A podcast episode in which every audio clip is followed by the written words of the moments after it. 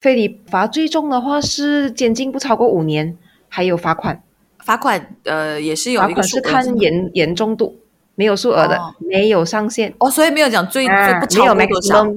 样骚扰跟非礼真的有差哎。有差。嗨，我是浩明，欢迎再次收听我的 podcast《无聊日常心理》。那我最近忙着整顿我的网站，没错，我是有个网站的，但是搁置了一下下，降。那这个网站呢叫 woothingsstudio.com 啊、重启了。呃，无是 W U，跟我的无聊日常心理是一个无，然后 things 就是东西的 things 啊 T H I N G S studio dot com，欢迎大家去参观参观。现在还非常的简单，主要是因为呢，我把我的内容就是 podcast 的主页放在那边啦，然后还有之前推出的一些小商品也依然挂在那边。另外就是活动方面呢，也希望非常快就可以办一些聚会啦，或者是相关的 workshop，这样围绕就是在心理学这一块的，所以就就是。呃，我开启这个品牌的初心，其实就是希望可以结合内容、商品还有活动在同一个 platform。那步伐有一点慢，但是呃，一步一脚印，就是还在经营当中这样。然后我近期也是想要 enhance 我的 knowledge，然后提升我在这方面的专业度，也去 take 了一个 masters in counseling 啊，希望我可以成功毕业这样。OK，呃，反正 podcast 内容呢，我会继续做下去啦，所以这个 podcast 依然营业中，希望大家可以继续多多的支持。如果真的喜欢，欢迎在可以打呃星星的地方呢给我五颗星。当然，我也很希望可以看到你们的反馈，有 review 可以写的地方呢，也可以写 review。那刚刚提到的 podcast 的主页呢，那边是也可以直接呃在每一集的下方呢留言给我的。另外呢。更实际的行动就是请我喝咖啡啦，因为我们还是相信内容是有价值的，然后我这个制作的辛劳应该值得一杯咖啡吧。嗯，所以如果你们真的想要请我喝咖啡的话，coffee 的 link 呢我也放在 show note 里面呢，点进去就看你要请我喝几杯啦，几杯我都非常的开心的。这边先说谢谢哈。另外就是如果有一些商业的配合想要合作的话，也可以 email 放在那边的 mean for work only at gmail.com。OK，好，那今天就直接进入我们的主题啦。相信你看到这个标题也非常的好奇，会谈什么呢？我被非礼了怎么办？好的，那今天呢，我们的 podcast 要聊的这一集内容呢，我前面先讲一些 disclaimer 或者是 reminder 或者是 warning。首先是我很希望所有的女性朋友会收听啦，然后男性朋友也希望你们听了之后呢，分享给你身边的女性朋友或家人收听，因为我觉得很重要。那另外就是我们今天会聊的就是关于骚扰啦、非礼啦，或者是性侵相关的法律或者是个案。那如果你曾经是有这样子的不好的经验的话，或许如果你会觉得不舒服的话，那可能呃暂时要避一避，或者是你可以找你身边的家人或朋友呃陪你一起听。那今天这一集呢，当然我觉得我自己不可能一个人聊，我需要有专业人士来跟我们分享更多更正确的资讯。呃，所以我请来一位律师 JoJo 来跟我们一起聊。Hello, Min. Hello，朋友们，大家好。其实我我自己觉得啦，我们很多时候会有一个，尤其是华人家庭，好像有一个这样子的习惯，就是只要我们觉得是不好的事情，比如说聊到跟死亡啊，聊到跟性有关的啊，我们都比较多是避而不谈，觉得不要讲，不要讲，讲了好像就是他出会发生什么事情这样。可是我觉得好像越不讲，其实我们对这一方面的知识就越浅。嗯越浅的时候呢，可能我们就会对这件事情越多的害怕，或者是误解，对吧？嗯，越来越板当。对对对，所以我们今天嗯就很希望呢，可以呃，大家用一个比较开放的态度或心态去吸收今天要跟大家分享的资讯啦。就是其实从法律上呢，也可以怎么样保护到我们？比如说，如果你真的感受到被骚扰或被非礼，甚至最严重就是性侵的话呢，其实可以怎么做？所以主要是想要了解说，怎么样去定义什么叫骚扰，什么叫非礼，什么叫性侵。舅舅来跟我们分享一下，要怎么样定义？首先，第一个，我们先说骚扰，怎么样构成是骚扰罪？其实骚扰罪呢，它跟非礼呢，它非常有相像之处啦。因为它都是如果你是有感受到好像被侮辱、被威胁，嗯然后有不舒服，就无论是身体上还是你那感觉上，就是你会感觉到有受伤，也感觉到有害怕。那在这种情况下呢，对方的所有的这些动作，无论是在啊照片啊，还是 video 啊，或者是然后讲话啊，啊都是一种骚扰。眼神算吗？就我一直盯着你看，一直用一种很猥亵的眼神盯着你看，算吗？眼神也是算啊，就只要你自己是觉得不舒服的，那都是一种骚扰。所以就是以当事人的主观感受为准。嗯，对，或者是你觉得这个人就是变态，那那那我们才从那边开始去断定说，哦，他是什么样的形式上的骚扰。明白。所以刚刚你提到的那个感受是主要害怕是一种，嗯我觉得不舒服是一种。嗯，可是其实不舒服也算是一个很 general 的一种形容，对对对对，啊所以就变成你要呈上来的那个证据就会成为关键哦。啊，就讲说你不舒服的那个原因，一定是他盯着你看吗。可是他盯着你看是怎样子的盯法，然后过后就变成这个东西是要由警方本身自己去说服那个检察官了。如果是我今天可能走在 shopping mall，然后我，发现到，哎，我走到哪一层都会有同一个男生在我旁边或在我的视线范围里面，对对对，出现的话，呃，我要怎么样找到这个人的身份呢？因为我只知道有一个可疑的男生或可疑的人，我要怎么样就是 report 我我觉得就是 report 的话，最重要你要先拍到他的脸，你只要能拍到他的脸哦，其实他们警方真的会很快找到这个人出来的。人肉搜索，他们真的，他们真的是有一个 system 的，我真的是看过很多次。我们一直以为就是你知道，应该这个 case 成不了了的，但是他们可以通过画面啊，通过照片啊，通过 CCTV 啊，那个那个样子这样模糊，他都有本事跟他抓出来。哦真的哦，真的，我觉得 OK 马来西亚的警方是真的有用啊。对，这是一个什么 conclusion？就是因为我们有用，对太太多人一直觉得警方没有真正在保护跟帮忙我们，对吗？啊，对，因为每次我会听人家讲啊，就是那个警察帮不了我什么，可是每次我去到对去到上上法庭的时候，我就看到他就会跟你讲，哦，他在 CDB 就真的是把这个人抓出来过后，这个人就他真的承认错误，然后我就会很 shock，就是除了可以可以嗯참到这个人是谁，他们也可以很快的找到这个人，是吗？啊，真的是数小时里面抓到那个人对，这个还是我觉得很很惊喜的地方。啊，不要小看马来西亚，除了 police 以外，其实马来西亚的 bank 啊也是很厉害的。就是如果你没有给 car loan 啊，你没有也哦 一起没有给，他很快就找到你的车，可以拖走你的车，对，也不知道为什么。真的是数小时哦，我就觉得他们的效率真的太强了。OK，、哦所以这一点是由我们的律师处理过很多案件，呃对，证实的。其实他们行动是快的。对，是快的，是真的快的，对，而且是不需要说给任何的那种酬劳之下，这他们嗯是真的有责任心的。OK，、嗯所以刚刚讲的那个情况，就至少你要拍到他的正脸啦，因为不然得到最后，其实你讲了之后，他们也找不到这个人嘛。哈，至少我觉得你要知道拍到他的衣着啊，因为如果今天这个这个事情是发生在广场的话，嗯你拍到他的衣着也好，可能你拍不到他的人，可是警方他就会，你知道跟那个啊、广场的管理处哦拿到那个 CCTV，、他们就会一个一个一个这样去 trace，从他哇进门到你知道哪里可以看到他什么，他们真是可以这样子 trace 的。像其实我们私底下有聊过关于骚扰的 case 啦，呃，当然这种 shopping mall 是比较 random 的嘛。大叔到现在为止，我其实自己没有嗯去 shopping mall 呃遇过这样子的 case 啦，然后也很少听过人家 randomly 这样被嗯跟踪。但是呢，骚扰好像比较多出现在职场上，对吗？嗯，对。我觉得职场上出现的这种骚扰案呢，因为是在我们的那个劳工法令里面有提到的，就是如果你觉得你被你的上司或者是你的同事有这个被骚扰的话，你是可以向我们的这个劳工局去投诉的。就是因为有这个管道，所以变成啊、性骚扰案大多数在职场上的话，劳工局本身是是是会帮你处理的。所以你接过很多这种 workplace 的骚扰案件是吗？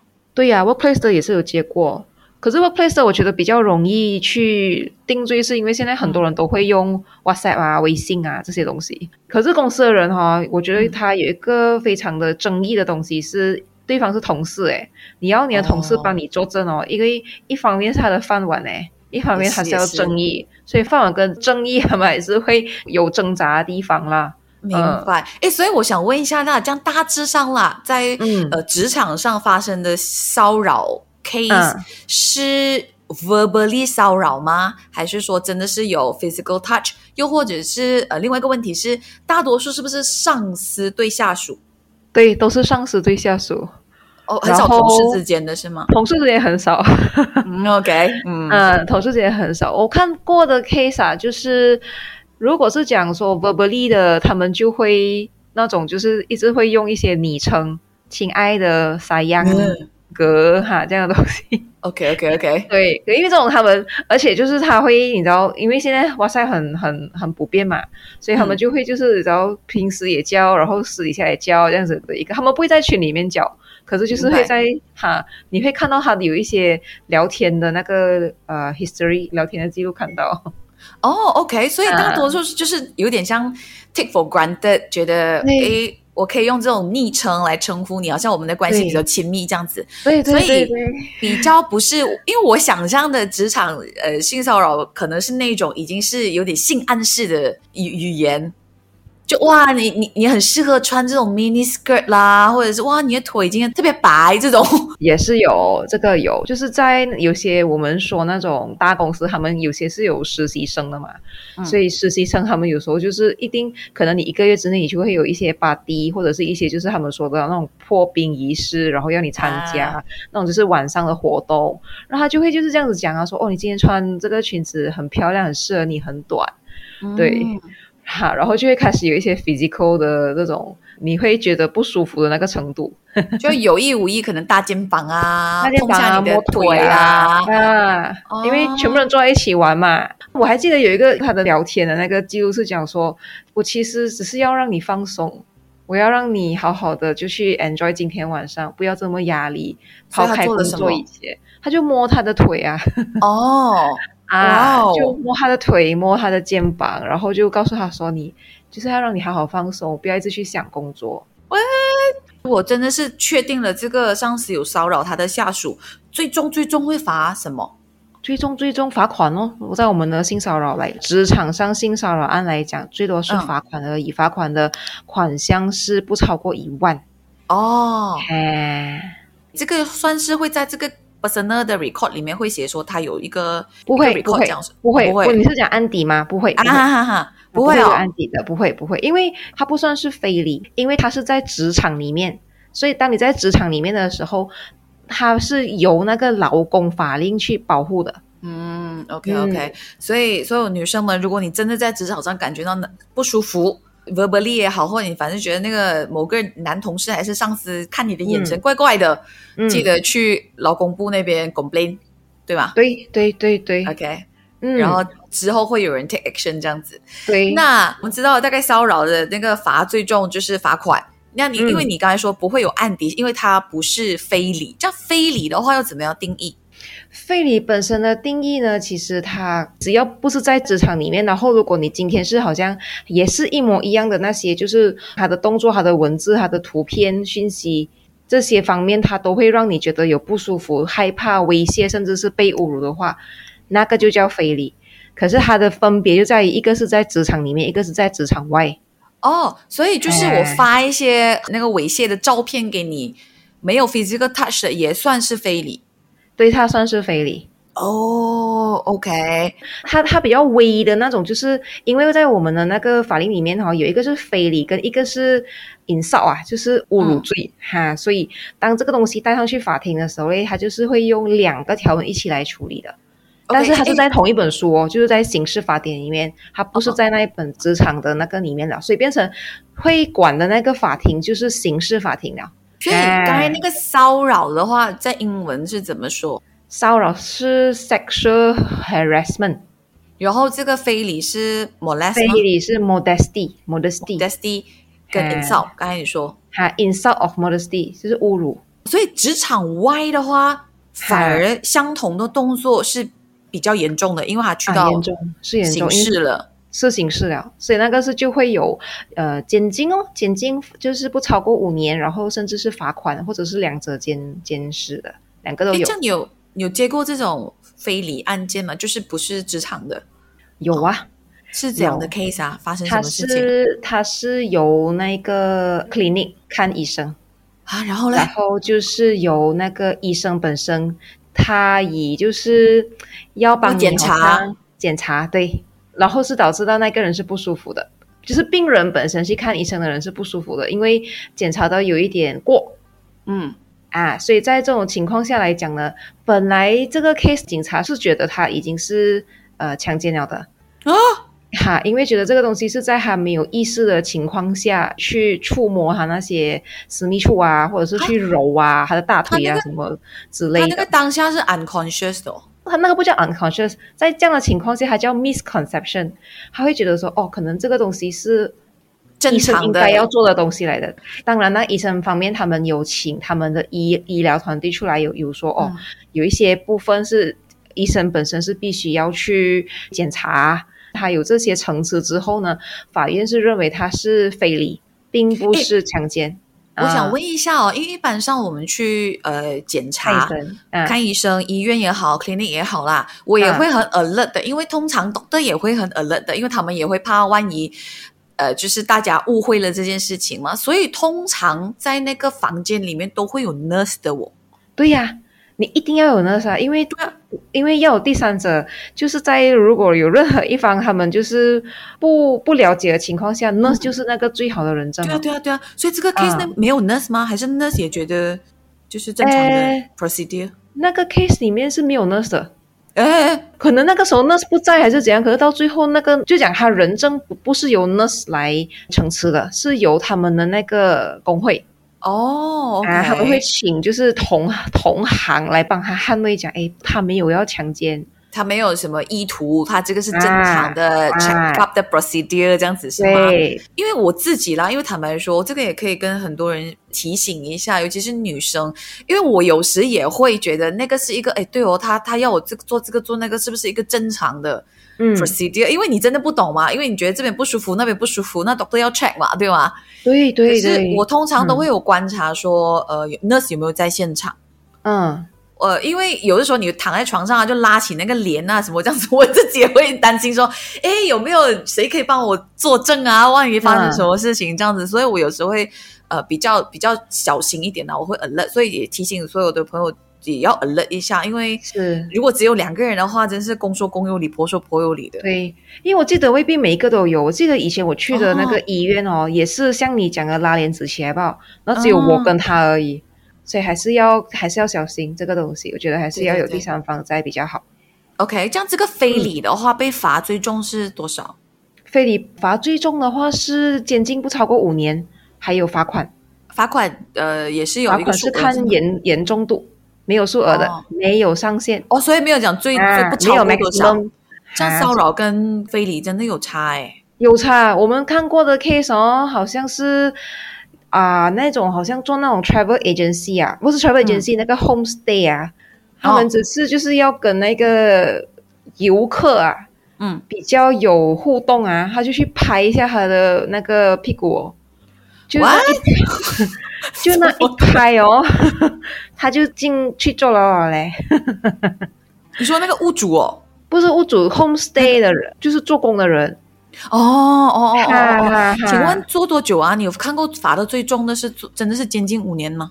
没有没有到五年，因为他们这些就是初犯的话，一般上是不会做这么久的。你自己印象中呢，罚最最重的非礼的是罚多少钱，还是监禁多久？啊，我印象中最重是两年半，给两千五。对，所以这个有案底吗？这个出来会有案底啊，因为它是刑事案啦。明白。这样子，我们去到呃另外一个在所谓的最严重的一个情况，就是所谓性侵嘛，嗯或者是强迫对方给自己提供性服务这种。嗯嗯，那这样子的情况下，这一定是刑事了嘛，对吧？对，这个一定是刑事啊。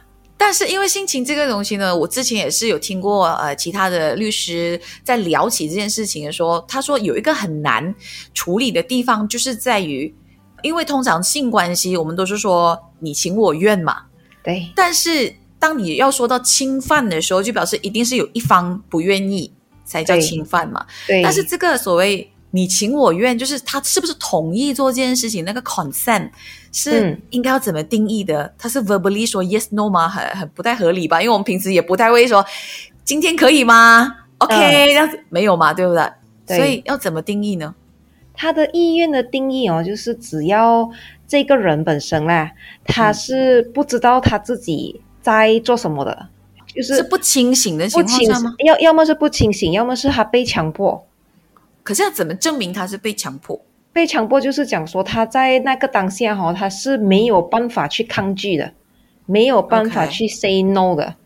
他可能是因为害怕，或者是他被人家施压，导致到他不能给出这一份意愿。因为意愿呢是在法官呢，他有在有些某有些 case 里面，他有给出一个定义。因为意愿这这两个词，其实它的它的意思有点广嘛。可是如果要在这个强奸案里面被定义的话，它的意思就是讲说，它是一个就是在一个正常的人的情况下，他会给出的一个反应，或者是他已经是认同你会做的。OK，所以所啊以也是环境证据比较多吧？是吗？一般上是环境证据比较多，因为感受那个东西只是当下嘛。你就讲我是被强迫，我是被施压，我是被威胁。问题是这些东西是没有办法有医药报告可以证明得到了，因为事情已经过了。所以就是要看他他们两个是怎么样情况下发生这件事情的，就要看他们是怎么去到那个地方发生这件事情啊。对然后当下他他是不是被拉扯啊，还是被拖着去啊？这种啊，对，还还有一个就是他有没有心理的呃报告，就证明说在这件事情发生过后，他的心理的评估是怎么样的。哎，心理评估是一定会做的一个程序吗？一定会做，只是我们一般会建议说，就是去政府医院做的那个他的那个实不是叫实质，是讲说，因为你是政府嘛，所以政府官员他们基本上他们是不会去造假一份文件的，明白。所以变成在这样的情况下来讲，你的那个证据会来的比较有利。就是你没有办法嗯跟你自己指定的那个呃院方去串通好，要，做假证说，对，这样的意思吗？啊啊，就是讲，如果我今天真的是不幸遭到这样的事情的时候，那如果真的是还有院方，尤其是政府医院的院方，可以证明得到说，这个是我的心理评估报告证明说我是真的有阴影，我是真的没有办法工作，没有办法再好好的然后去过我。一个正常人的生活，那在这个情况下，你的你的那个案件本身的的力啊，会比来的比较大。啊但是有一种情况就是熟人的话怎么办？你想象是朋友啊，哎，聚会在我家，这样他进来的那个情况一定是普通人走进我家的感觉嘛，对吧？是是，在这种情况下来讲呢，其实有其中有一个案件我们看到的，就是讲说，他刚好这个 case 呢是老公跟老婆，还有那个我们讲的不是叫嫌犯，可是就是已经被控了，被控的人。加害人。啊，加害人是认识的，是老公的朋友吗？对，然后就是他有一天呢，就是那个被害者就在他的家，然后就告诉他说，你的老公在里面。然后过后呢，他就把他推去一个房间，然后跟他说：“等一下，等一下，是是啊。在被害人的家里面，不啊，是在被害人的家里面，对。对。然后那个加害人来找她老公，啊，对，然后那个被害人就跟他说：“哦，我老公在里面。”这样。他就说你老公在里面，就是那个那个那个被害人告诉那个就是受害人先从外面回来嘛，然后过后哦他就跟他讲说、啊，你啊啊，你的老公在家、啊，啊所以等一下、啊 o k 我等一下理一下。所以是那个加害人先在家里了，然后被害人回家，啊，被害人回家，这个加害人开门加害人开门，对就讲：“哎，你老公其实在里面了。”这样，啊，这样子对，可是那个老公到底在不在？哎，老公是不在的像那个加害人为什么会出现在他家？啊，因为是认识的，可是讲进到人家家里，我认识的人他也不可能随随便便进到我家。他们的关系就很好啊，啊 OK，、然后被害人就相信了嘛，就回家就进去了。就相信就回家，对，然后就进去，进去了之后呢，然后他就说，呃，他就把他推向一个房间，啊哈，没错，就停在这里，敬请期待 Part Two。那我觉得 Part One 已经是呃含金量很高了，满满的干货，希望你可以收藏起来，然后分享给更多更多身边的家人或朋友，因为我觉得今天的资讯其实真的相当的重要的。另外也欢迎继续追踪我的呃 social media 啦，包括有 Facebook 啦，或者是 Instagram 啦、TikTok 啦、小红书啦、YouTube 啦，其实我在各个平台都有出现的。只是频率时高时低，这样 还是可以捕捉到我的。OK，然后你私信我，基本上我通常啦，我是会回复的，所以在那里也可以做一下交流。好了，这边在结束前呢，给大家听一下 Part Two 的一点点 Teaser，那我们就约定下期见喽，安妞。你你又爬上去人家的床，然后你又你就发生这样关系，呢非常多的这种不利于你的证据啦。所以到最后，人罪名成立吗？罪名成立啊，然后他坐牢。坐牢，坐牢，坐牢是十二还是十一年？然后还有还有变形的，是有变形的。哇，只要是心情就会有变形，是吗？对，只要是心情就会有变形。